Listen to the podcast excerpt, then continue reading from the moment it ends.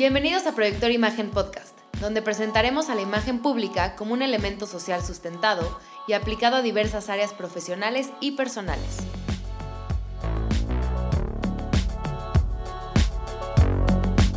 Muy buenas tardes a todos los que nos están escuchando. Bienvenidos nuevamente a su podcast de pues ya estamos intentando hacerlo cada semana, pero recuerden que luego surgen cosillas, pero su podcast de confianza, Proyector Imagen Podcast. Como siempre, está aquí acompañándome Rosalba Jaime. Saluda, Rosalba.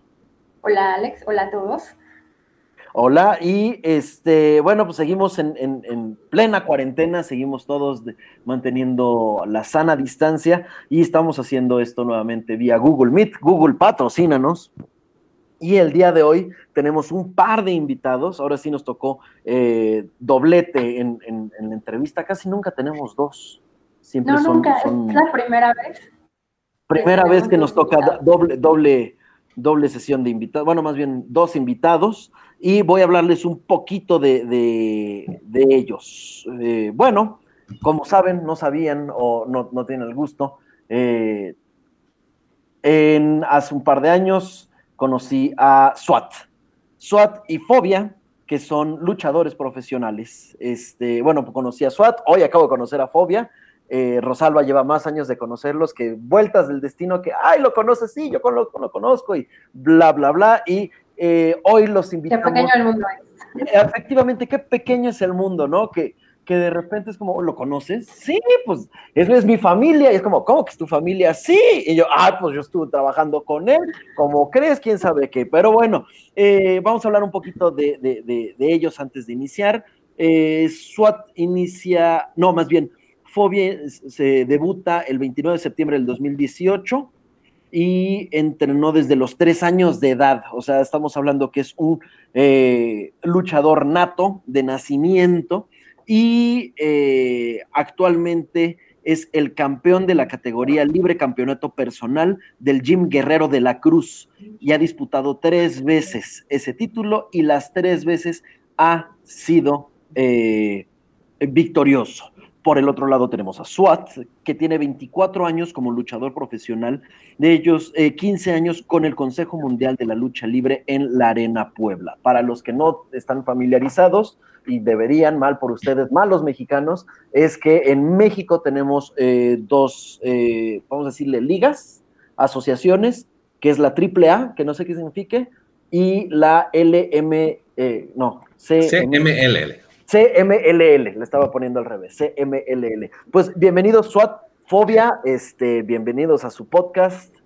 Muchísimas gracias, gracias por la invitación y muy contentos de estar con ustedes. Igualmente, pues bueno, muchísimas gracias por invitarnos. Este, y la verdad, pues bueno, estamos abiertos a cualquier pregunta que gusten hacer, alguna duda o curiosidad que tengan acerca de la lucha libre, pues con muchísimo gusto nosotros, pues bueno, les contestamos lo mejor posible. Bien, bien, bien. Eh, bueno, vamos a empezar con lo primero, ¿no? Estamos hablando que la lucha libre es un mundo que inicia por la imagen, ¿no? Inicia por la imagen porque pues todo el mundo ubica al Santo, Atlantis, al Matemático, a este, Mil Máscaras, Octagón, Blue Demon, eh, etcétera, etcétera.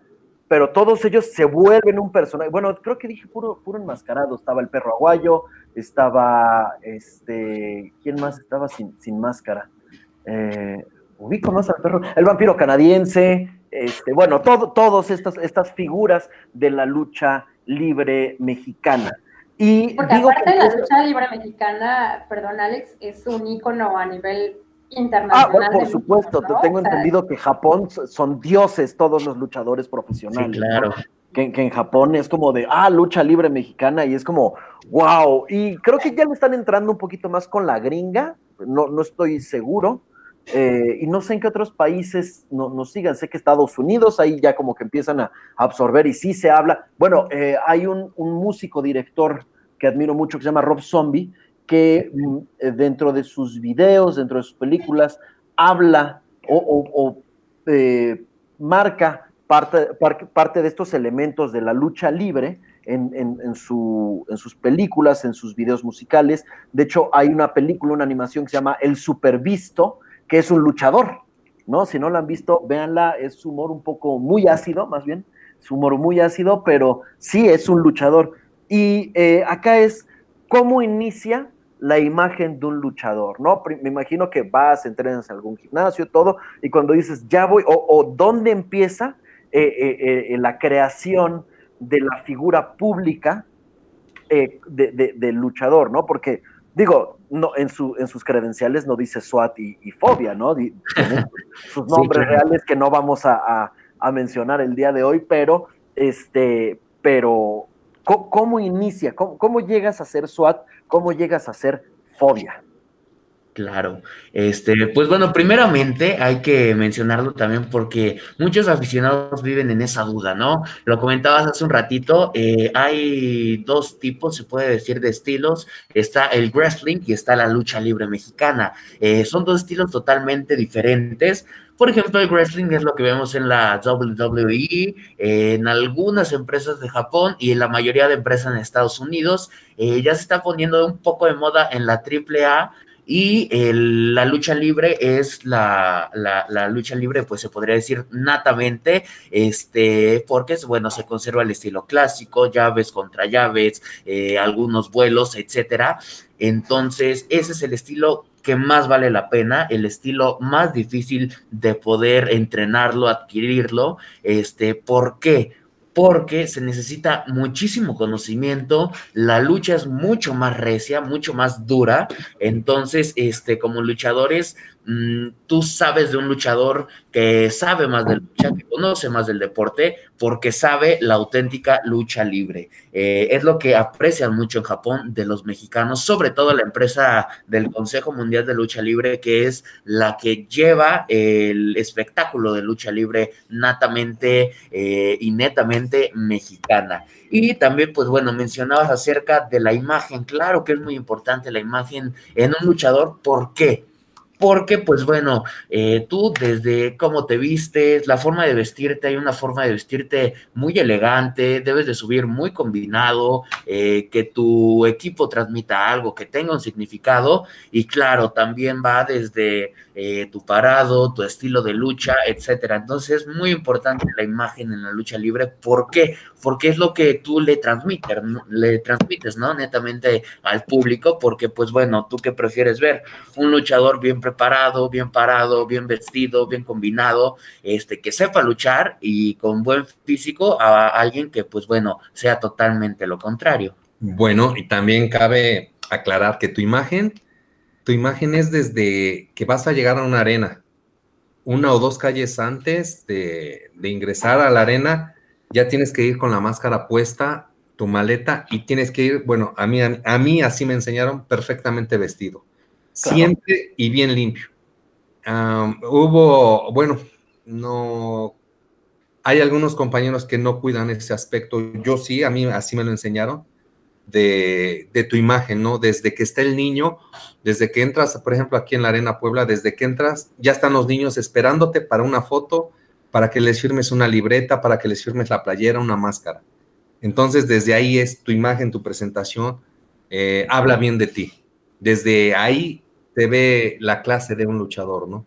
Por supuesto. Yo tengo una pregunta. Eh, ¿cómo, ¿Cómo es que construyen al personaje? Porque finalmente eh, el, luchador, o sea, tiene, tiene un personaje, o sea, construyen, llegan a un nombre como SWAT, como Fobia, y cómo se basan para que sean auténticos y no sea como, uy, se parece, no sé, al santo o se parece a místico, sino para que sea un personaje auténtico y que, que destaque dentro de todos los luchadores, ¿no? ¿Cómo, cómo llegan a esa construcción de, de, ese personaje que ustedes representan? Mira, en mi caso, ah, yo tuve muchos profesores, de ahí voy sacando lo mejor o lo que más me gusta de cada uno de ellos. Em, de ahí voy formando mi propio estilo. Al formar mi propio estilo, pues ya es diferente al de los demás. Y em, en el significado de tu nombre, de tu máscara, bueno, pues buscas el no parecerte a nadie, ¿no? Porque además de que pues debes de ser tú, debes de ser auténticamente tú. Y si tú subes con alguna copia o quieres imitar a alguien, si el personaje al que tú intentas imitar se da cuenta, te va a reclamar cuando te vea, ¿eh? O sea, es algo que cada quien tiene. Defienden lo suyo. Sí, claro. O sea, en, en San Martín luchaba como fantasma chino y en México había un señor que actualmente está en la comisión de box y lucha de Distrito Federal, que lucha como el fantasma y llegó a reclamarle, ¿no? Que se cambiara ese nombre porque eh, pues llevaba el de fantasma y se lo acabó cambiando. O sea, es algo que, que en ese aspecto sí se cuida mucho, ¿no? O sea, cada quien es diferente y tratar de no imitar ni copiar el nombre de nadie porque pues no te puedes colgar del nombre de nadie, ¿no? Sí, claro, aparte, pues bueno, también debes de tomar eh, pues en cuenta varios factores este, a destacar, ¿no? Que son, por ejemplo, eh, tu estilo de lucha, si te eh, equilibras más por el estilo rudo, por el estilo técnico, que hay que saber, la verdad como luchador hay que saber trabajar de los dos estilos, pero pues bueno, siempre va a haber uno que nos guste más, que nos acoplamos más, y bueno, eso depende ya mucho de tu equipo. Además, pues bueno, a mí en lo personal, eh, pues bueno, mi máscara no me gusta hacerla con demasiado, este... Eh, ¿cómo se les, tribales que se les llama actualmente, porque pues bueno, entramos en una época de la lucha libre que todos tienen tribales en sus máscaras, todos tienen tribales en sus mallas, y bueno, es este, llegas eh, a, pensar algún momento, pues bueno, te confunde el luchador, ¿no? Propiamente, pues bueno, por los colores, por los tribales que ya son, eh, pues muchas veces lo mismo, no tienen algún significado en este, en especial, y bueno, a mí en lo personal me gusta muchísimo, pues bueno, darle ese toque a mis máscaras, darle ese toque a mis equipos, que bueno, me diferencien de, de pues todos los demás compañeros, ¿no? Por supuesto. Acá tengo un par de preguntas. Primero, ¿quién diseña la máscara? ¿Quién, o sea, ¿quién, las, ustedes la hacen, dicen, yo sé hacer una máscara, o hay alguien que diga, este, las máscaras las tienen que hacer don Juan o doña Petra, que llevan años haciendo eh, máscaras profesionales? No, aquí en este caso, cada quien este, diseña eh, tu nombre para empezar. Ok. Tú más o menos te identificas o te gusta algo, bueno, pues ya tienes un nombre y de ahí haces tu máscara. Cada quien hace su diseño. Hay personas que se encargan de hacer todo esto. Esto quiero que sepas que es una obra de arte, es de verdad, o sea, es súper difícil hacer una máscara. No, no, es, me, me, queda claro porque Digo, todos nos hemos puesto una máscara de esas que venden afuera de, la arena o, las que venden, las típicas, ¿no? Que tienen como hasta colchoncito y aguantas dos minutos y no te estás, eh, estás sudando. Y en alguna ocasión me dijeron, esta es la de los profesionales, la tela es diferente, se pega bien a la piel, no, no, no, no, no sudas, no, no, se, no se hace incómodo. Entonces, para los que no saben, la máscara que, usualmente los mortales compramos en la calle es, eh, no es una máscara profesional. la máscara profesional es otra cosa. Esta máscara, mira, me voy a acercar para que veas las costuras. Mira, están perfectamente, es doble costura. No sé si lo noten. Es doble costura que resiste los jalones. Es una máscara que, mira, ves mis ojos, está perfectamente medida para que yo pueda ver bien la boca, la nariz para que pueda respirar, me quede bien, que resiste el contacto, el jalón, el que la... O sea, ¿Qué materiales? Ah, hay muchos materiales. Este se llama, ¿cómo? Bueno, hay la tela. telas, hay desde licra, hay diferentes tipos de licra. Por ejemplo, esta licra se llama Dry Fit que pues bueno, también lo ocupa una marca muy famosa. Y este, y bueno, hay de todo tipo de telas, desde las antiguas que se hacen en Sportpes, desde este licra, como te mencionaba. Entonces, más el diseño influye en lo que tú quieres transmitir, en lo que a ti te gusta. Y bueno, por ejemplo, ponemos un muy claro ejemplo de la máscara de mil máscaras, que es yo creo que una máscara emblemática. Recordemos que tiene cinco eh, pues eh, figuras, ¿no? En lo que es la frente, que significan los cinco continentes que, que, estaba pensado en visitar Mil Máscaras. También en la parte de las orejas tiene unos corazones que significan el amor a la lucha libre y bueno, el antifaz eh, significa un, un, murciélago propiamente, pues porque el personaje tenía que ver mucho con eso. Por ejemplo, hay muchos chavos y he platicado con muchos mascareros que no tienen ni siquiera un diseño y pues bueno, el mascarero es, yo los admiro muchísimo porque pues bueno, son artistas, son artesanos, son este, pues todos unos precisamente artesanos, porque, pues bueno, como mencionaba, la costura, la tela, eh, ellos deben de dibujar totalmente a mano los moldes de tu máscara. En Proyectores Sensi Percepción contamos con distintos talleres que ayudarán a crear la mejor imagen de tu marca personal o profesional, poniendo todas tus metas a tu alcance. Revisa nuestras redes sociales para conocerlos. Listo, tuvimos una pequeña falla técnica, pero acá seguimos. Acá estamos de regreso. Sí, no, no hay ningún problema. Eh, nos quedamos un poquito con la idea de este el mascarero. ¿no? Ah, Nos estaban hablando del mascarero. Va, va, va. Este, pues te repito, ¿no? Todo lo que es de los mascareros. Por ejemplo, eh, en el diseño de, de mi hijo, esta máscara es especial. Esta máscara se la hizo con la mitad mía de mi diseño. Sí y la mitad de él. Esta es la mía. Y esta es la de, voltea para acá, este es su diseño, de su nombre, de fobia. Ah, y a la mitad contraria es igualita a la mía, mira. Sí. Ajá, esta le hice un tributo porque, pues bueno, la vez que iba a estrenar esta máscara, pues bueno, iba a ser la primera vez que luchábamos en pareja, mi papá y yo. Y pues bueno, quise hacer la máscara, pues bueno, para que estuviéramos bien uniformados, ¿no? De cierta manera. Y pues bueno, el mascarero, pues yo solamente le mando fotos, ¿no? De lo que quiero, ¿sabes qué? Yo quiero esta boca, yo quiero este antifaz, yo quiero esto. Y el mascarero se encarga de sacar los moldes totalmente a mano, los dibuja, eh, hace correcciones, hace sus medidas, eh, las, las, medidas, pues bueno, las hace pues a escala, ¿no? Entonces hay cierto eh, nivel de complejidad en todas las máscaras y bueno, hay diseños muy difíciles, hay diseños muy fáciles, pero pues bueno, no termina de ser totalmente, pues bueno, una artesanía y piezas únicas, ¿no? Porque pues como son propiamente hechas a mano, pues bueno, ninguna máscara pues va a salir idéntica. Sí, no. Eh, acá mi, mi, pregunta es, ¿qué tan cara es una máscara? ¿O qué tan cara puede llegar a ser una máscara? Es, digo, es, es parte de, de, la indumentaria, es parte del equipo profesional. Si hay alguna, eh, o alguna empresa, algún mascarero que diga, no, o sea, mandarte a hacer una con tal mascarero es, es eh, una pieza de, no, por eso pregunto, ¿Cómo varía o qué es lo más caro que puede llegar a ser esta pieza? O, pues parte del uniforme, que ahorita, eh, si quieren, entramos a, ese tema.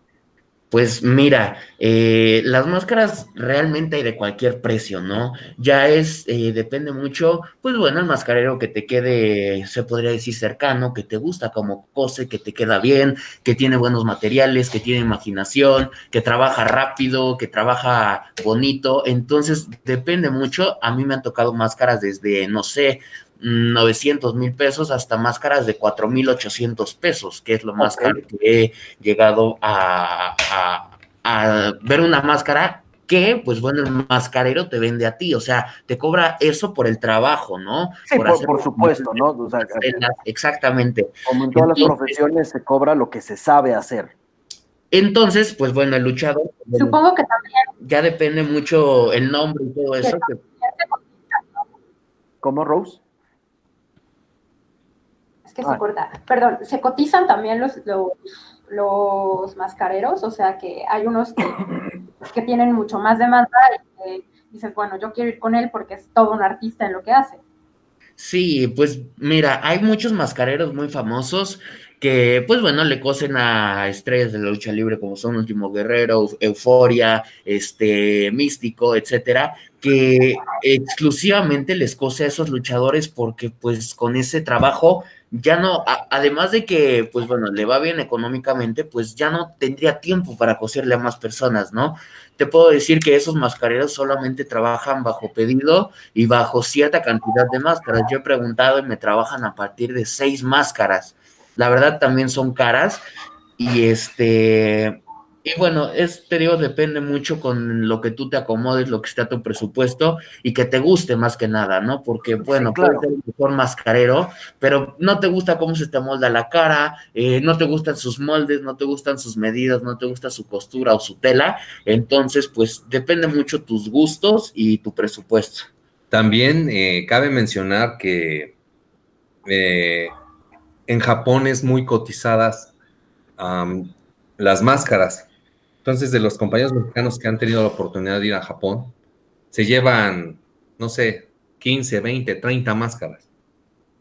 Y allá las venden. Y una de las más cotizadas, de las máscaras más cotizadas, es con la que acabas de luchar. Te acaban de ver. Ajá. Entonces, esta máscara, quiero esa. Entonces ya te la quitas, ya te arreglas en un precio y ya la vendes. O sea, es, es algo que el aficionado japonés valora mucho, las máscaras mexicanas. Sí, sí, sí, sí, y, entiendo esa parte de si acabo de ver a, esta figura eh, eh, en, todo este espectáculo, deporte, este, y, sé que esa es la que usó, esa es la profesional, esa es la que cuenta, ¿no? Es como, pues voy, voy a, una tienda deportiva y digo, pues quiero la playera de la selección mexicana, pero pues que, no es lo mismo comprarla ahí, que sé que es la misma calidad, a que, el jugador de la selección te diga, ten, esta es con la que yo jugué, ¿no? Tengo una, prima que está en, este sub-20 femenil y, y, este, no, no sub-20, sub-17, sub-17 femenil y, pues sí, portan el uniforme y todo, pero pues no es lo mismo que ella diga, me la compré en tal tienda, no, esta me la dio la federación, me dijo, esta es la tuya para, jugar. Y eh, otro tema que me surge de, bueno, otra duda que me surge de acá. Sí. Hablaban hace ratito de la vestimenta, la vestimenta clásica, ya sobre el ring. Claro. sobre sobre el, el ring. Que para la audiencia, para los que nos están escuchando, que apenas están conociendo la lucha libre, que mal por ellos, pero, o, que, no tienen la menor idea. ¿Qué, consta, no? ¿Qué, ¿Cuáles son las piezas básicas para un luchador? Pues mira, se podría decir que el conjunto de prendas que ocupas para propiamente luchar se le llama o se le conoce en el mundo luchístico como equipo de lucha libre, que bueno, pues consta de lo que se llama presentación, ya sea una capa, una chamarra, eh, un chaleco, un gorro, etcétera. Eh, también de, pues bueno, algunas mallas y depende mucho cómo vaya tu estilo, con butarga, con este mallas y calzón arriba, mallas eh, con parches en las rodillas, que es lo más retro, zapatillas largas largas, cortas, con calceta, con cierre, sin calceta de fuera, este... Piel charol. Piel charol, este... que más tú te acomodes o este también hay luchadores que optan por pues bueno usar zapatos eh, o, tenis de lucha olímpica y arriba unas espinilleras se les llama como para cubrir eh, pues bueno propiamente la, parte de la espinilla. Exactamente. Entonces es más tu estilo. Por ejemplo a mí me gusta mucho el estilo antiguo mucho el estilo retro y bueno, mi equipo, pues bueno, tengo varios equipos que consta el original, se puede decir el de Fobia, el, el de local, como se puede decir en el... Eh, ah, ¿También hay local y visitante? Eh, no, ah, eh, Pero es como que el más tradicional mío. Ok. Este, pues bueno, con una playera negra pegada, este, de material de licra, eh, con mallas también este color azul, con flamas eh, dentro de la entrepierna que sobresalen hasta los muslos. De cada lado tiene mi nombre, que es Fobia. Eh, en la parte de la pelvis, se podría decir, este tiene unas aplicaciones en charol de mi máscara, lo que es el antifaz y los dientes. Y por los lados, por la parte del ombligo un poquito, tiene lo que es esta figura de mi, de mi, de mi máscara, que es como un triángulo, se podría decir. Entonces, ese es mi estilo. Otro equipo que tengo que me gusta mucho, pues bueno, es este es totalmente retro. Para, que se vea. Con zapatillas negras, la calceta un poco de fuera como se utilizaba antes, con eh, los llamados parches en eh, lo que son las rodillas, como antiguamente lo utilizaba, no sé si me ocurre, el santo Blue Demon, con eh, la, propia malla y el calzón. arriba, pues bueno, playera, cinta eh, en las muñecas, que es muy importante para los luchadores, este, y bueno, la máscara. Y otro, otro equipo que tengo, pues bueno, son unas mallas azules con estrellas en aplicaciones de charol igualmente, con eh, calzón igual, muy antiguas, muy retro, y bueno, así me gusta subir a luchar a mí. Cabe, cabe mencionar también que es todo un ritual también el vestirse. Ok, como los toreros, ¿no? Que tienen es, un protocolo. Tiene, su, su, chiste, por ejemplo, mis zapatos de luchar eh, en este ambiente se llaman zapatillas. Mis zapatillas de luchar son hasta la rodilla. No sé cuántos ojillos deben de tener, pero son muchos. Entonces, para poderte vestir, yo ocupo doble calceta, después me pongo rodilleras, me pongo una pomada en las rodillas por tanta lastimada también y para que se me calienten un poco. Ok. Este, de ahí las mallas, yo las uso con tirantes hasta arriba, ahorita les enseño alguna foto. Y de ahí empiezas a vestirte. Eh, tiene su chiste, tienes que ir apretando las zapatillas uniformemente para que no te apriete demasiado, para que tu tobillo vaya también protegido. Eh, vas apretando, aproximadamente te tardas unas 30 minutos vistiéndote y de ahí es un calentamiento. Ya hasta el último va la máscara ya para poder subir al ring. Y Em, la presentación. La presentación es muy importante porque es con lo que llega el luchador al ring. Después de que el anunciador haga tu presentación, te quitas ya sea la capa. Yo, en mi caso, por ejemplo, tengo un overall, por mi nombre de Suárez, un overall como los que ocupa la policía, con, con, una este, fornitura. fornitura y pistola. Entonces ya me lo quito el overall y ya queda el equipo de luchador. Él, por ejemplo, a él le gusta mucho, como te acabo de mencionar, lo retro. Él sube con capa. Ok. Entonces es algo muy elegante, es algo que se disfruta, es para la foto, para... Sí, ahí, ahí es cuando el, fan, el seguidor, dice, ah, se ve solemne, se ve... Este... Te subes a la segunda cuerda en la esquina, levanta los brazos y la gente ahí es donde muchas veces quien es aficionado tuyo, bueno, te va a aplaudir. Quien no, pues te va a decir de todo, ¿no? Sí. Pero más o menos para que se den una idea, por ejemplo, yo en mis zapatillas, que son muy similares a las de mi papá, ocupo, bueno, tuve que comprar 5 metros de agujeta para cada pie, o sea, para cada zapatilla. O sea, es larguísimo y como decía, tiene muchos ojillos, tardas muchísimo en este, amarrarte y abrocharte las zapatillas, además de que, pues bueno, a mí al principio decían, o sea, no más, me da un chorro de flojera eh, abrocharme mis zapatillas, o sea, tardas muchísimo. Al principio, pues no tenía práctica, me aventaba, no sé, 10, 15 minutos por pie. Entonces tenía que empezar mucho antes a vestirme para que, pues bueno, me diera tiempo de calentar, de prepararme y de este y de subir propiamente a luchar, porque si no luego no me daba tiempo. Entonces, para poder subir al ring pasas todo eso, aparte de tu calentamiento, como te, te informo, y además una revisión médica. Ok. Antes de subir a luchar, eh, hay eh, la comisión de box y lucha, te, tiene un médico y antes de subir a luchar te checa todo, desde tu presión, este, los ojos, eh, todo, todo, todo te checa para que estés en óptimas condiciones. Ha habido casos que dicen no estás en condición para... Sí, sí, sí.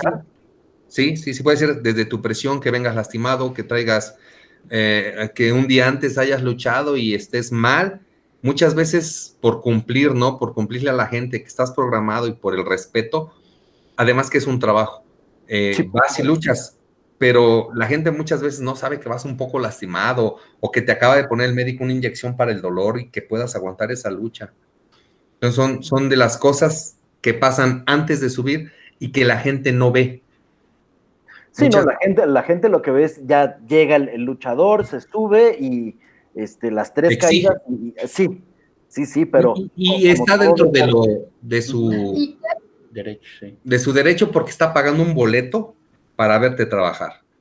La gente paga un boleto por ver un espectáculo. Es como ir a un concierto. Es correcto. no puede ser que, te falle la bocina, no puede ser que tu micrófono esté mal. Entonces, son, son cosas, por ejemplo, una, a una arena tienes que llegar aproximadamente hora y media antes de que empiece el evento, los de la primera lucha, dos horas, para que se apunten y, este, y se empiecen a cambiar.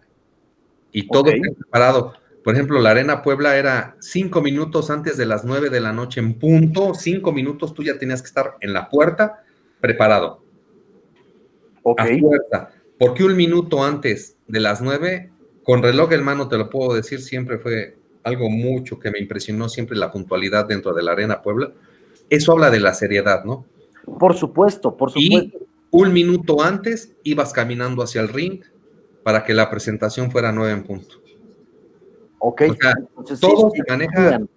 Exacto, todo se maneja perfecto. O sea, es, es, es una empresa que te puedo decir que, que, maneja mucho la seriedad. Por eso es que. No, eh, de eso se trata. En Proyectores Sensi Percepción contamos con distintos talleres que ayudarán a crear la mejor imagen de tu marca personal o profesional, poniendo todas tus metas a tu alcance. Revisa nuestras redes sociales para conocerlos.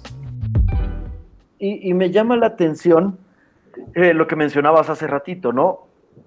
Ya unas cuadras antes ya debes de llegar con, con máscara. Sí. Si no, no esta parte de... Si no, no te dejan o entrar. sea, si eres luchador enmascarado, haber... uh -huh. tienes que llegar con tu máscara y tu maleta. Y ya hay gente esperándote. O sea, okay. todavía no hay nada en la arena, todavía falta hora y media, casi dos horas para que empiece una función, pero ya hay gente esperándote. Sí, claro, algún seguidor que sabe que los, que, que los luchadores llegan eh, antes para prepararse y si quieren una foto, un autógrafo, ahí saben por qué puerta es y ya tienen los, los horarios. Es correcto, sí. Eh, bueno, acá lo que me llama la atención es, es dos puntos. Hace un par de semanas estaba viendo este canal de, de, de películas clásicas mexicanas y era de, de, unos luchadores. Y lo que más me llamó la atención no fue tanto el luchador, sino la audiencia, que antes se iba trajeado a, a las luchas, ¿no? Que, que antes era eh, un evento, pues no sé si de pipe y guante, pero, o sea, la gente iba bien vestida, ¿no? No era que me voy con mi playera y como, o sea, claro, los tiempos han ido cambiando, pero ahorita lo relaciono con lo que dices, ¿no? De yo debo de llegar de manera profesional, trajeado, que vean que soy, que, o sea, que se vea que soy una persona que le da el respeto que merece a, su puesto. Y creo que lo hemos tocado en otras, este, en otros podcasts, lo hemos eh, tocado con clientes, que es, no importa lo que hagas, pero haz que tu servicio se vea profesional. De calidad. Exacto, que eso es. ¿no? Que la gente note desde tu manera de hablar, Sí, desde que- tu que- manera de escribir. Eso es importante porque muchas veces a mí de niño me pasó, ibas a pedir un autógrafo y ¿qué dice? Papá, ¿qué dice? O sea, todo eso habla, habla de ti. Entonces, Sí, sí, ti- tienes que saber tu firma y, y- y Claro. tener por lo menos saber escribir bien en, en- para en la dedicatoria, ¿no? A lo mejor ya es lo único, son las únicas palabras que escribes bonito, pero que, que esas palabras estén bien escritas. que lo que des sea de calidad. Por supuesto, sí, porque es- mucha gente, eh, mucha, mucha gente se, se- se ha quedado con, con esa idea de, de, pues es que ya las luchas es show y es- le, hacen, le hacen al cuento y no sé qué tanto, pero a ver, es, es toda una cultura en nuestro país, y si es toda una cultura, lleva protocolos y, lle- y lleva un orden y lleva jerarquías y, y lleva este- esta solemnidad, ¿no? Eh, digo, eh, sé, por ejemplo, de los toreros, todo, todo el ritual que es ponerse el traje de luces. Y, y por lo que escucho también para el luchador, Claro. eh, es, es un ritual. Sí, sí. Y, y para, para el luchador, o sea, pero igual es todo un ritual y esa, esos comentarios que muchas veces escucho de la gente, y lo digo porque, pues, Luis, mi hermano, es súper, súper fan de la lucha libre y lo acompaño y todo, y siempre esa curiosidad o ese coraje que dice, es que todos dicen que es, este, que es show, ¿no? Y, y el saber cuántas horas entrenan, el saber que, em, y que también nos puedan compartir eso, ¿no? Cuántas horas, que, cómo es que entrenan, eh, la disciplina que tienen para este tipo de cosas. Y a mí lo que más me llamó la atención es, bueno, no, no, uno, sabemos que no cualquiera puede ser luchador, pero que también tienen un registro y que tienen un orden y, que saben quién se sube al ring y, que están, este, que tienen to- todos esos protocolos, es de las cosas que, que más me sorprenden y que hace todo esto el, el arte de la lucha libre. Sí, claro, la verdad es que es todo un, ritual y pues bueno, lamentablemente pues mucha gente eh, pues bueno, también la lucha libre ha tenido una pérdida de credibilidad, por lo mismo que les mencionaba del wrestling. Yo a todos los radioescuchas los invito, por favor, a ver lucha libre real, lucha libre mexicana eh, completamente nata, que es la del Consejo Mundial de Lucha Libre. Yo los invito a que vean ese tipo de luchas, no sigan otro tipo de luchas como la americana, etcétera, eh, porque pues bueno, es una, eh, para mí ya es una aberración, una, una evolución de la lucha libre para mal. Entonces yo los invito mucho a que vean la, la lucha real, la de el Consejo Mundial de Lucha Libre para que abran los ojos, ¿no? Eh, asistan a buenos eventos de lucha libre, porque pues bueno, un luchador tiene mucha preparación del Consejo Mundial de Lucha Libre, hay una exigencia ciertamente para entrenar, todas eh, la todas todos los días de la semana porque pues bueno no crean que el trabajo del luchador es simplemente un lunes, un miércoles, un sábado, un domingo, es realmente toda la semana. Yo les puedo decir que el día de ayer entrené lucha y la verdad me encuentro muy adolorido de todo el cuerpo, de la espalda, de las piernas, del cuello, porque pues bueno, es muy exigente un entrenamiento de luchador y sobre todo ya luchadores que luchan, ¿no? Netamente y que ya se... Es el profesional. Claro, porque pues mira, un entrenamiento lleva alrededor de dos horas y media hasta tres horas nos lleva a entrenar a nosotros todos los días, todos los días. Y bueno, también es combinarlo, pues bueno, con el gimnasio de pesas, ¿no? Para vender un poco más de imagen. El entrenamiento de lucha libre, pues bueno, consta de ejercicios de cuello, fortalecimiento de cuello, que es muy importante para, para los luchadores, es lo más importante. ¿Por qué? Una caída, un suplex, una caída de cabeza, un tope, pues bueno, ocupas la cabeza y el cuello, ¿no? Entonces es muy importante, pues, el entrenar y prepararse físicamente. Eh, les hablo que, pues bueno, una llaveada, una lucha mano a mano es muy cansada porque son 30 minutos, 35 minutos de eh, no parar, desde llavear, desde aplicar mucha fuerza y te cansas más cuando, pues bueno, tienes una lucha fuerte, ¿no? Una lucha recia. recia. Entonces es muy cansado y por eso te tienes que preparar mucho. Yo, este, pues bueno, ahorita voy a ir a correr, también eh, me, me, gusta ir al gimnasio de pesas, me gusta ir al gimnasio de lucha, hacer ring, y bueno, es una combinación y un perfecto equilibrio entre todas esas disciplinas. Comidas. Claro, es muy importante también las comidas, este, las horas de sueño, etcétera. Entonces, pues, como les decía, es un balance perfecto entre el gym de lucha, gym de pesas, condición física, comida, descanso, etcétera. A diferencia de la lucha americana, ahí vende mucho los cuerpos. Es gente que se dedica al gimnasio, al gimnasio de pesas, no de lucha. O sea, sí te puedo decir que, pues, muchos no son luchadores. O sea, eso, es un güey mamey que, que... dan dos, tres azotones, hablan media hora y luchan un minuto. Claro. Este es para mí. Yo eh, en la casa, tu casa, su casa, estoy viendo la tele y llego a ver que hay luchas, le, le, cambio, le quito, no las veo, no me gustan, me da tristeza. El, el, el, tengo entendido, desde mi perspectiva, la base de la lucha libre mexicana es la lucha grecorromana. O, tiene, o tiene como, es la fusión de distintos, o sea, ubico la lucha grecorromana, las llaves, eh, todo eso que, hacen, pero se ve que hay algo más. ¿Qué es ese algo más? ¿O cuál es la, base de, de, como tal de la lucha mexicana? Pues mira, eh, para mí la base de la lucha libre mexicana es una combinación de disciplinas entre, pues bueno, eh, lucha grecorromana, como comentabas, más lucha olímpica, que grecorromana, también, este, pues bueno, un poco de gimnasia olímpica, porque tienes que estar muy ágil, también eh, resistencia física, este, eh, dureza física, porque pues bueno, como luchadores hay que saber caer, hay que tener una técnica para hacer todo, hay que endurecer el cuerpo. ¿Por qué? Eh, porque yo te puedo decir cómo caer, lo haces perfecto el ejercicio, pero si no tienes tal dureza física, pues te vas a sacar el aire te vas a lastimar. Entonces, eh, un luchador pues tiene que estar entrenando, entrenando, azotón, azotón, azotón, azotón, para de cierta manera endurecer un poco más el cuerpo. Digo, el dolor siempre existe en cualquier azotón, en una desnucadora, en un este, castigo, existe el dolor, la verdad es que mucho y al otro día es cuando más te, te, acuerdas, te acuerdas del, del, castigo que te hicieron. Entonces es de cierta manera endurecer el cuerpo también para pues poder recibir eh, tal cantidad de azotones, de castigos, de golpes, etcétera. Y eh, pues sí es una combinación de muchas disciplinas. También como comentario, ¿no? Hay diferentes tipos de ring. Hay algunos que es madera, un pedacito así de esponja y una lona. Ok. Entonces, duele todo, o sea, caes y duele, o sea, mm, es lo que no sabe mucha gente, ¿no? Sí, claro. ¿Cómo debería de ser un ring eh, eh, funcional, no? Porque pues todos son profesionales, me imagino, pero ¿cuál es el, ideal del funcional?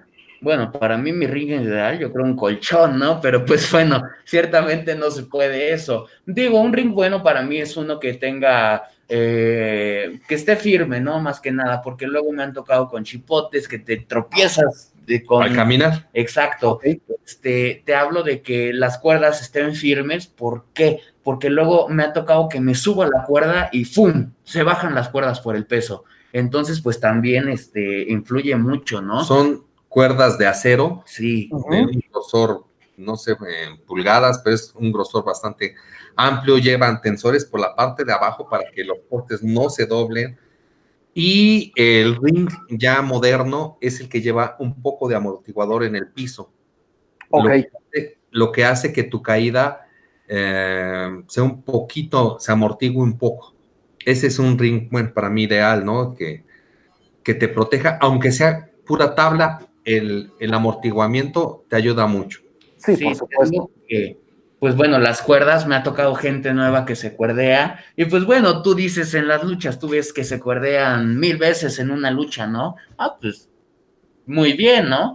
Pero me ha tocado gente que se cuerdea y se lastima la espalda porque son muy duras las cuerdas. Tú llevas una cierta velocidad, eh, tienes una velocidad de, de resorte en las cuerdas y te empuja la cuerda. impulsa. Y muchas veces sí lastima la cuerda, o sea, es un hilo de acero totalmente. Ok, sí, e, es, creo que es, es parte de los que, digo, son cosas que yo sabía por, por haber seguido las luchas o por seguir las luchas, este, pero hay gente que, que, no, que solamente como dicen, llega, paga el boleto y quiere ver eso y no le importa si el ring está bien, si la cuerda está bien, si, si, este, si te revisó antes el médico o no te revisó antes.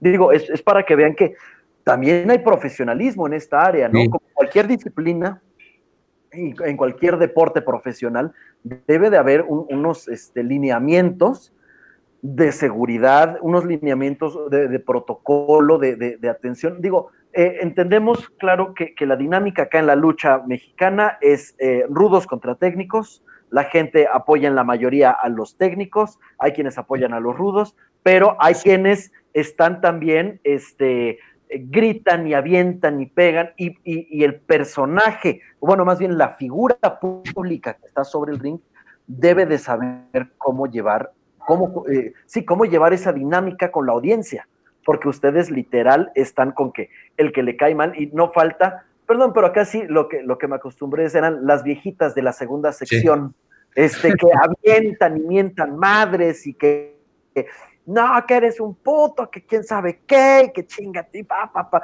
Pero, ¿cómo llevan esa dinámica? Aún es la audiencia, con ellos no, eh, eh, y, esto tiene que ser dentro del ring nada más. Puedo interactuar, pero no, no puedo intervenir físicamente ni, ni, ni, con palabras. Mira, es algo, mira, tú tienes que ser muy profesional. Desde que te subes a un ring es, lo que te comentaba hace ratito. Hay mucha gente, muchísima gente. Antes, eh, cuando entré a la Arena Puebla, el 90% le iba a los técnicos. Antes de salirme, yo creo que el 90% le van a hablar a los rudos. Hay ya más gente ruda. y ponen más ambiente y eso, entonces pues te vas acostumbrando, ¿no? Te vas, te vas adaptando a que, bueno, pues en primera no eres monedita de oro. Que tanto hay gente que le puede gustar mucho cómo luchas o como gente que te puede decir, sabes que no me gusta cómo luchas. Ok.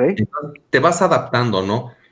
Y al final de la lucha, muchas veces esa señora que te gritó mil veces y que te, te dijo hasta de lo que te vas a morir, puede llegar a abrazarte, a pedirte una foto y a darte un beso. Sí. Ok. O sea, es, es algo... Entienden la, la, dinámica que es sobre el ring, pero pues, aunque sea el rudo o aunque sea el técnico y que, no, que yo vaya en contra de ellos, pues una foto con, con el que está ahí. Sí, claro. Eh, bueno, apenas de la película que le estaba mencionando que vi apenas, y ustedes ya serán quienes me pueden corregir, eh, entendí el por qué el nombre de rudos y técnicos. Ok. Donde el rudo, eh, su estilo de pelea está basado en la fuerza bruta, en la rudeza, y el técnico es en la habilidad. Claro. Le, le entendí bien, que por eso es técnico, es porque tiene técnica, rudo es porque utiliza más la fuerza bruta, la rudeza.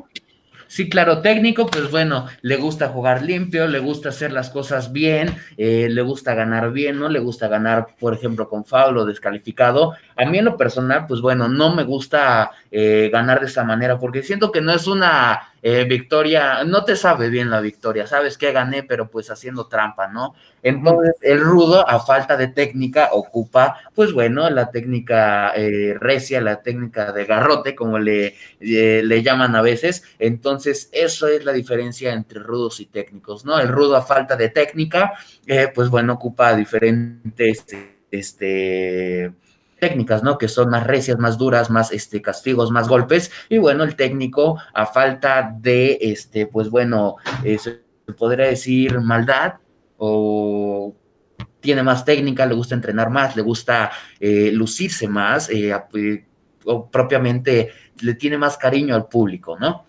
Uh -huh. Ok. Pero se cambian, se pueden cambiar de rudos a técnicos y de técnicos a rudos. Sí, Es como Sí, eh, cambian de partido político.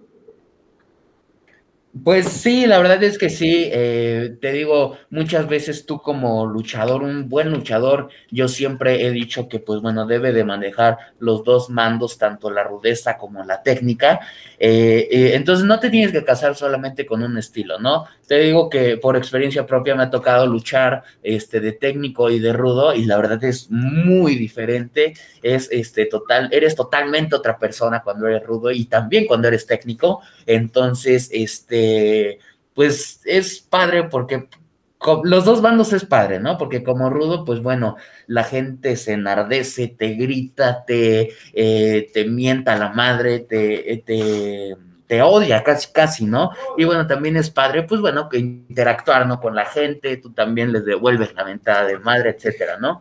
Y como técnico, pues ahí es donde te luces, ¿no? Te luces todo lo que has entrenado en el gimnasio, te luces todos los movimientos que te gusta sacar, este, etcétera, ¿no? Entonces, esa es la gran diferencia de lo bonito que tienen los dos bandos. Ok, sí, digo, cada quien, pues al final es perspectiva, ¿no? Eh, tú, tú decides, eh, también supongo que es con cuál te acomodas más. ¿No? Supongo que tiene que ver algo sí, ahí. Sí, hay, hay, hay, compañeros que nacieron para ser rudos y hay compañeros que son técnicos completamente, que son una belleza luchando, que los puedes llegar hasta admirar como compañeros.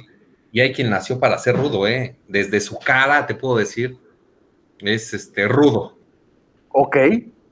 Y okay. muchas, en muchas ocasiones eh, te llevas con tus compañeros, pero ya dentro del ring ya cambia, o sea, sí, claro, ya, ya tu amigo, tu brother o con el que llegaste a la arena, ahí los dos se quieren ver bien y bueno, pues quien lo haga mejor va a ser quien gane. Pues yo te digo, la verdad tengo una experiencia muy padre. Yo eh, acostumbro a subir con un chavito que de, sube conmigo con el nombre de microfobia, entonces subimos los dos ya como fobia, como microfobia, y este, y en una ocasión en el vestidor llegó un luchador eh, rudo, que se veía muy imponente, este, una cara mala, o sea, de su cara mala se veía amargado, se veía eh, enojado, y en el vestidor me estaba cambiando. Ya llega el chiquito microfobia y me dice, oye, ¿te puedo cambiar el lugar? Es que la verdad me da mucho miedo. ¿Pero por qué? Dicen, no, mira, está grandote, está altote, este, y no, me da mucho miedo. Le digo, bueno, sí, pásate para acá. Es un niño chiquito, entonces, pues. Nueve años tiene, ¿no? Nueve años tiene. Ah, bueno, claro, en algunos casos. Le miedo, ¿no? O sea, le daba miedo sentarse junto a él. Sí, no, no, no, no. Cuando alguien te, intimida es como de, no, no, no. Me acuerdo que de niño también eh, alguien que, era eh, de, este, creo que él iba en prepa, yo en secundaria, y fue como de, no, pues es el grandote, ¿no? Sí, sí, sí.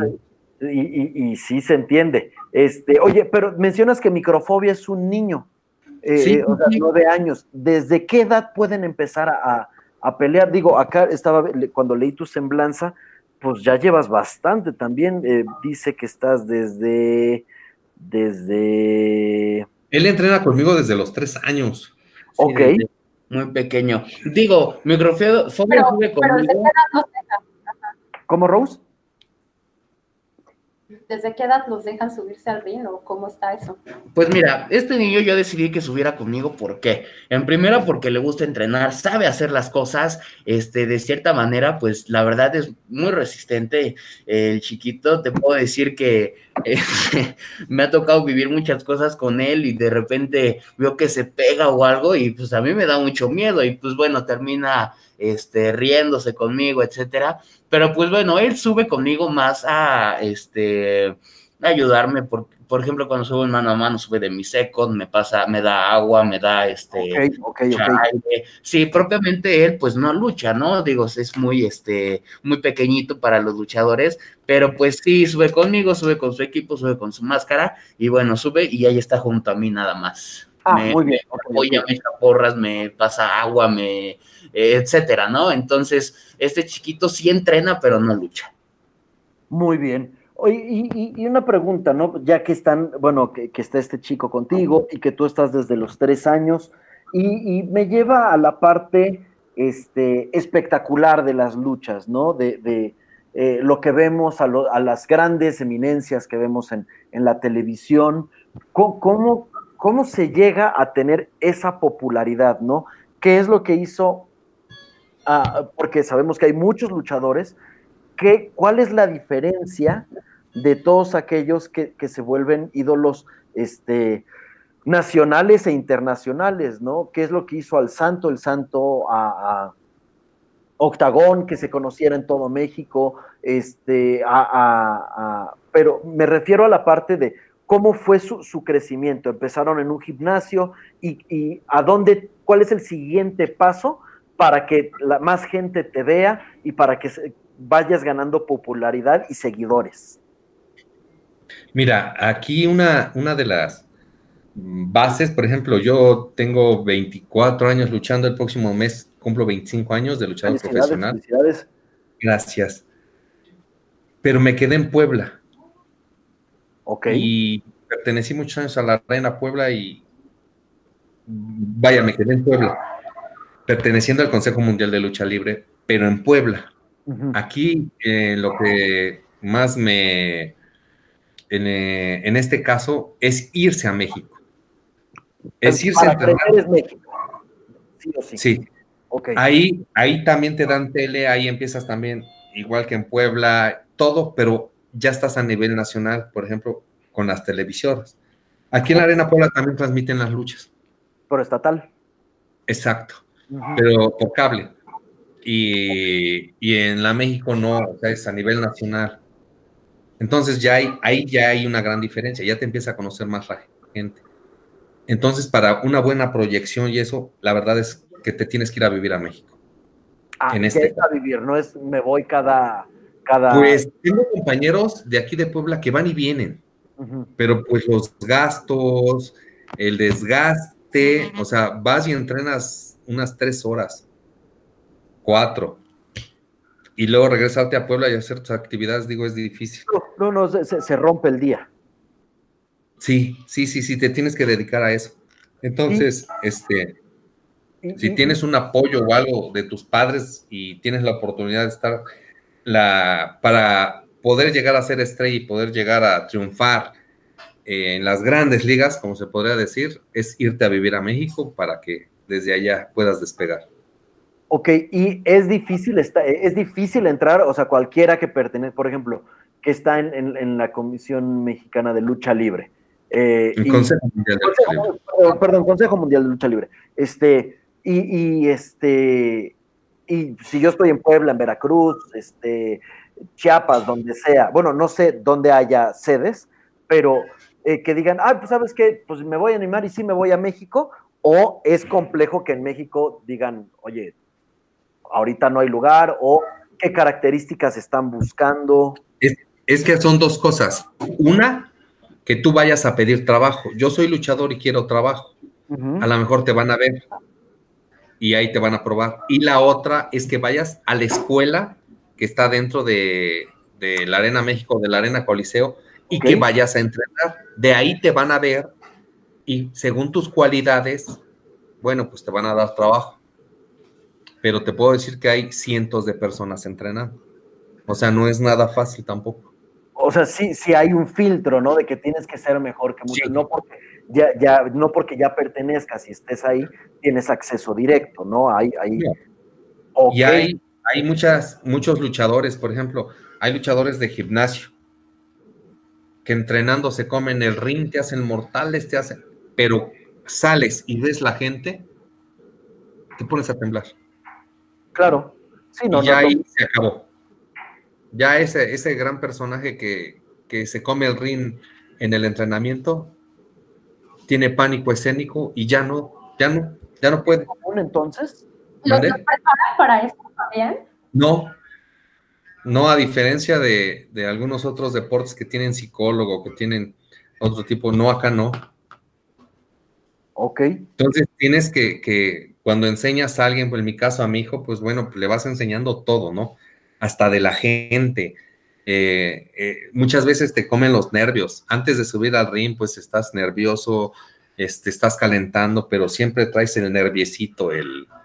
Sí, el, parte de, Sí, sí, sí que todo salga bien, que nadie se vaya a lastimar, que, que bajes caminando también al término de tu lucha. Por supuesto, sí. Todo eso es, es parte de, ¿no? Yo tengo, te digo, 25 años y me sigo poniendo, pues el nerviosito no se me quita, o sea, es... Eh, yo, yo lo creo que, es saludable, ¿no? el, que, el que ya va confiado deja de poner atención a esos detalles, en una caída, en, algún, algún movimiento, ¿no? Tienes que estar atento porque al final eh, tu cuerpo es lo que está haciendo eh, el esfuerzo, ¿no? Y no puedes dejarlo pasar nada más por, porque sí. Y para, mucha gente que piensa, perdón Alex, para mucha gente que piensa que solamente es show y que no les pasa nada, este, digo, tienen médico antes, pero obviamente las caídas y obviamente todo eso, pues también repercute, ¿no? Es que es, es que es, es que es fácil, ¿no? A toda la gente, a mí, a mí, oye, la lucha libre es de verdad. Pues yo los invito a entrenar. Ahí se van a dar cuenta. Yo los invito a entrenar. Nada más. Y te puedo apostar que esa gente que habla, que esa gente que dice, pues no va a aguantar un un entrenamiento, ¿no? La verdad acá te tiene que gustar mucho para que de verdad aguantes. ¿Cómo entras al mundo de la lucha? Yo, ah, por afición mm, de que mi señor padre me llevaba a las funciones cuando era pequeño y me empezó a gustar, a gustar. Yo, mis cartas de reyes y eso era pedir máscaras, pedir luchadores. Era mi mundo. Ya pasando el tiempo, conozco a unas personas que luchaban y pues de inmediato, ¿no? Era el, el oye, ¿me enseñas? Y empecé así y pues mi hijo, él empezó pues porque me acompañaba de chiquitito a mis entrenamientos. Entonces lo cargaba acá, mi maleta, nos íbamos a entrenar y se lo dejaba yo a mis compañeros. No me soltaba él desde que era chiquito, entonces se lo dejaba yo a un compañero por ahí, cuídamelo en lo que yo paso a hacer mis ejercicios. Ya regresaba, ya me lo devolvía y así los otros. Y así poco a poquito él empezó, no, pues yo quería rodar, pues a ver, rueda. Y así poco a poquito. Entonces, desde pequeñito le mandé a hacer sus trajecitos para, de lucha olímpica para que entrenara, son de este tamaño, lo tengo todavía. Muy bien, muy bien. O sea, eh, Fobia nació para ser luchador, ¿no? Eh, SWAT se, descubre el mundo y, se adentra, pero Fobia nace dentro de... Ajá, él creció en un ring, podría decirte, o sea... Ok.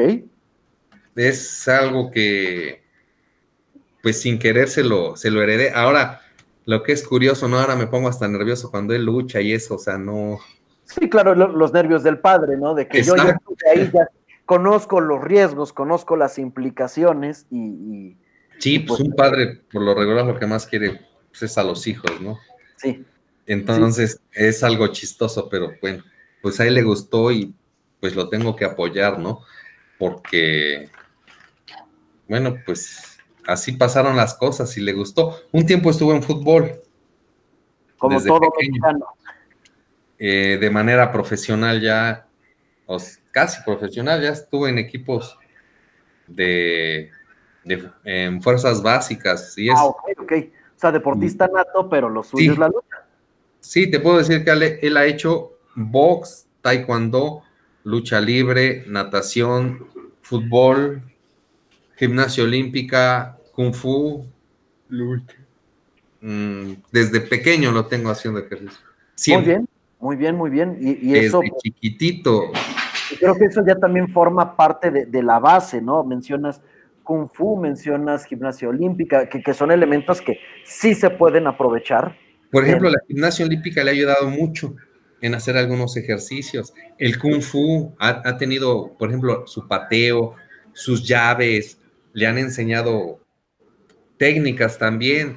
Este, el box, sabe pararse, sabe caminar en un ring, sabe pegar, o sea, todas esas cosas se han ido influyendo. El taekwondo sabe hacer bonitas patadas también, a veces se ocupa. Sí, sí, claro, o sea, se, queda y se hace esta amalgama de técnica que ya, ya será la, firma que tiene fobia al momento de pelear, ¿no? Que es que, que, que, él ya agarró disciplinas y dijo, ok, de esto me sirve, lo puedo mezclar de esta manera y, eso ya se vuelve parte de, la firma de, fobia en, su estilo de pelear. Exacto, y cuando a tus hijos los vas preparando para la vida, bueno, pues todas estas bases, ¿no? Les van sirviendo, no nada más para la lucha, sino para todo. Les das fortaleza, le das seguridad. Cuando un niño tiene seguridad, bueno, pues puede aplicarla en varias etapas de la vida, porque la vida no es fácil, ¿no? Ahorita cada día se pone peor y peor y es más difícil y estás muy preparado y, ves que muchas veces, aunque tengas, a diferencia de la lucha libre, ¿no? Tienes um, una carrera, dos maestrías o estás empezando un doctorado, ¿no? Entonces, así la lucha, ¿no? Yo tengo 25 años casi y yo sigo entrenando, sigo aprendiendo. Sí, por supuesto. No, y no. Si te vas actualizando, pues te vas quedando, te vas quedando y te vas. O sea, la gente ya no te busca, los compañeros promotores ya no te contratan. Entonces, acá también es algo que te tienes que ir actualizando. ¿Con qué te vas actualizando? ¿Qué, qué, es una actualización dentro del mundo de la lucha libre? Para mí, por ejemplo, tengo un amigo, el señor Negro Navarro, tiene mi edad de luchador. Yo tengo 48 años, él tiene 48 años luchando. Ok. Entonces, cuando viene a Puebla a luchar, yo le hablo antes, eh, nos juntamos algunas personas y me viene a entrenar. Okay. Él me enseña llaves, él me enseña muchas tácticas, eh, llaves fuertes. Aquí en el se les llama cueteras, se les llama que te pueden lastimar. Ok. Entonces, para mí es una actualización entrenar con ese señor porque me enseña cosas que yo no sé, que aquí nunca dejas de aprender.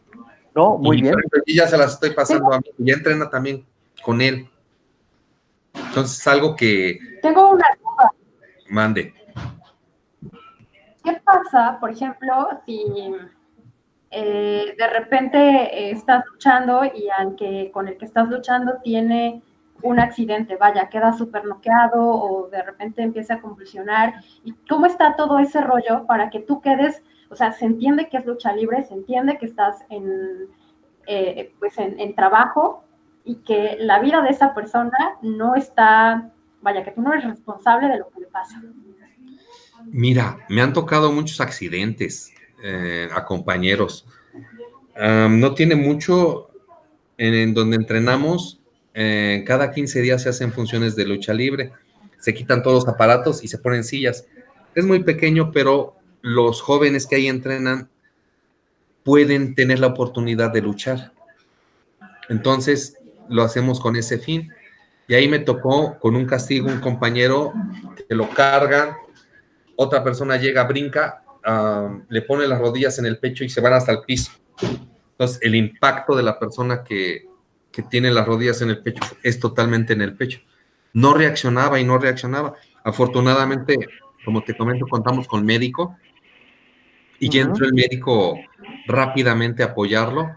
Lo único que puede hacer ahí como compañero, tratar de, de reanimarlo en lo que baja el médico, hacerle un ladito y si continúas con la lucha.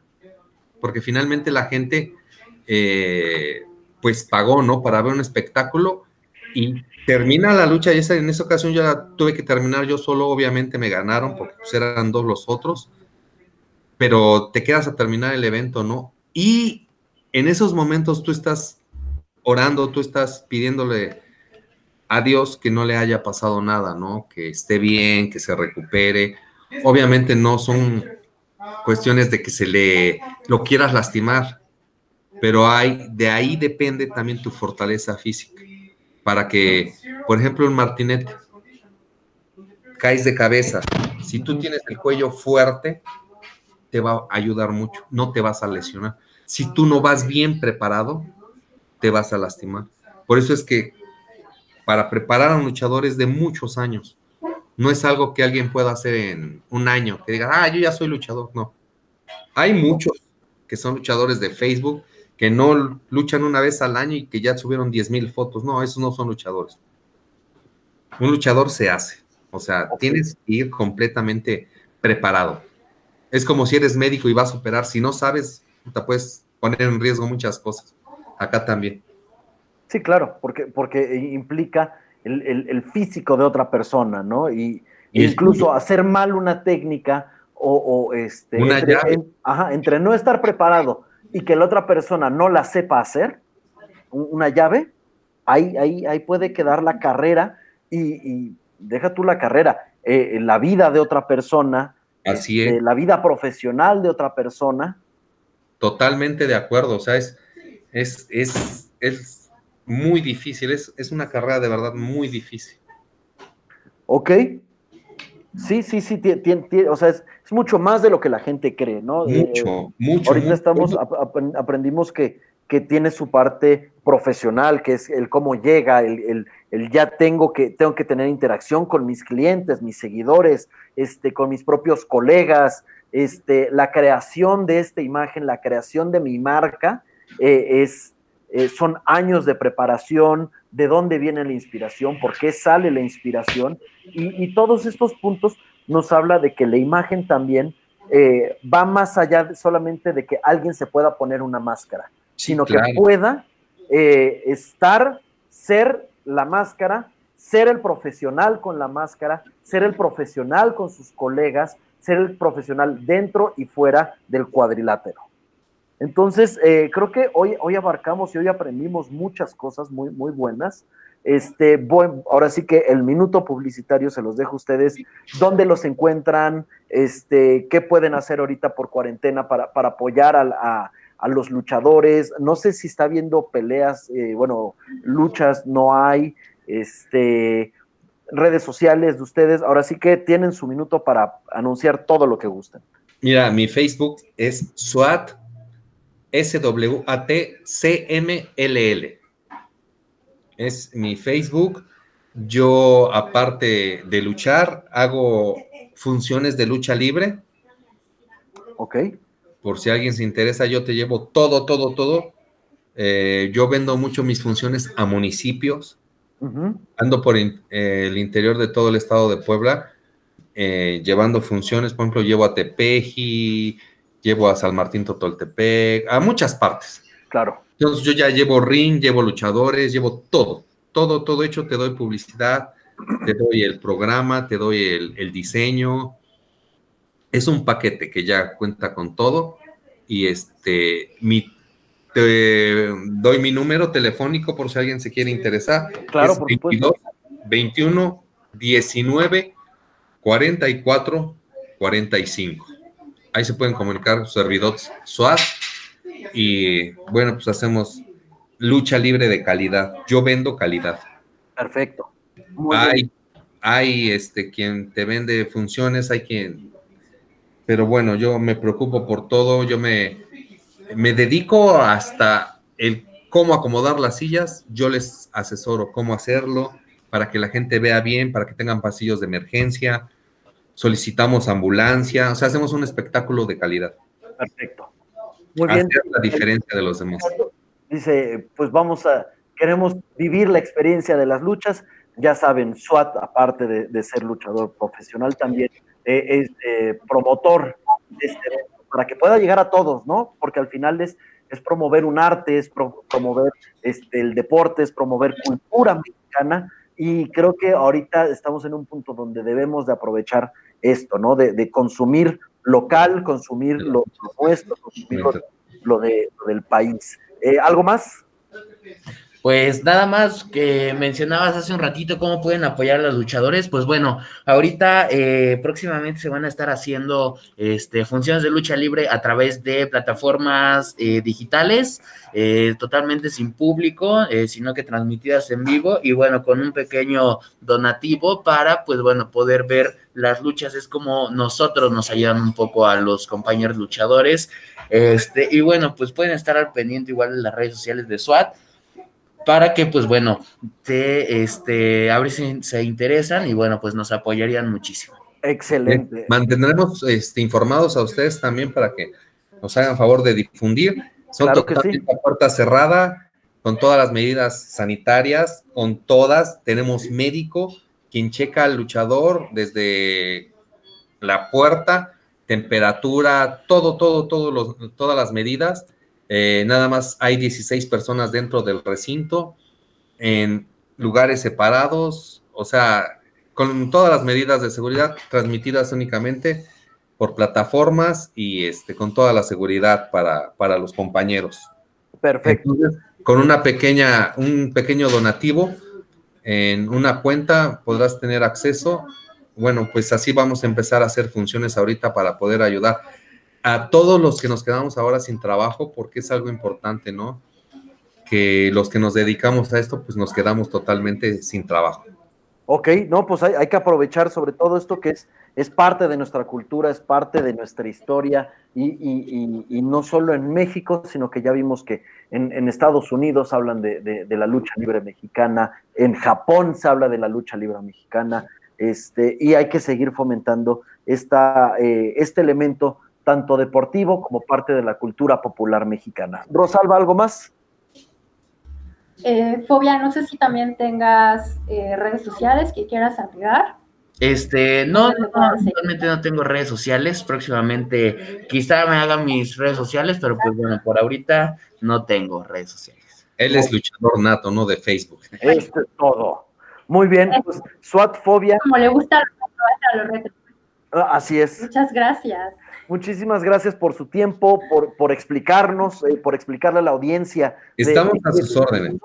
Eh, realmente disfrutamos mucho esto, lo apreciamos y eh, espero que todo esto ya pase rápido para que ustedes puedan subirse otra vez al cuadrilátero y que puedan demostrarle al, al mundo, a México, que pues, la lucha libre mexicana es la de mejor calidad, ¿no? La mayor calidad está con los mexicanos. Totalmente de acuerdo. Sin duda alguna. Y bueno, igualmente agradecerles a ustedes. Para nosotros es muy grato, pues bueno, transmitir un poco de lo que es la real lucha libre mexicana. Y pues bueno, muchísimas gracias pues por la invitación a su programa. Perfecto, muchísimas gracias a todos los que nos están escuchando. Eh, recuerden, pues eh, estaremos semana con semana, o haré el esfuerzo de estar semana con semana editando para subir los, los este, podcasts, pero eh, recuerden buscarnos en redes sociales, que es arroba proyector-imagen y Facebook proyector imagen o proyector esencia y percepción, como gusten. Yo soy Alejandro Romero, que está aquí eh, acompañándolos en todos y cada uno de nuestros podcasts. Rosalba Jaime, como siempre, acompañándome eh, en las buenas y en las malas, en todos los podcasts aquí conmigo. Rosalba. Adiós. Muchas gracias a todos. Perfecto, muchísimas gracias a todos. Que tengan un excelente día.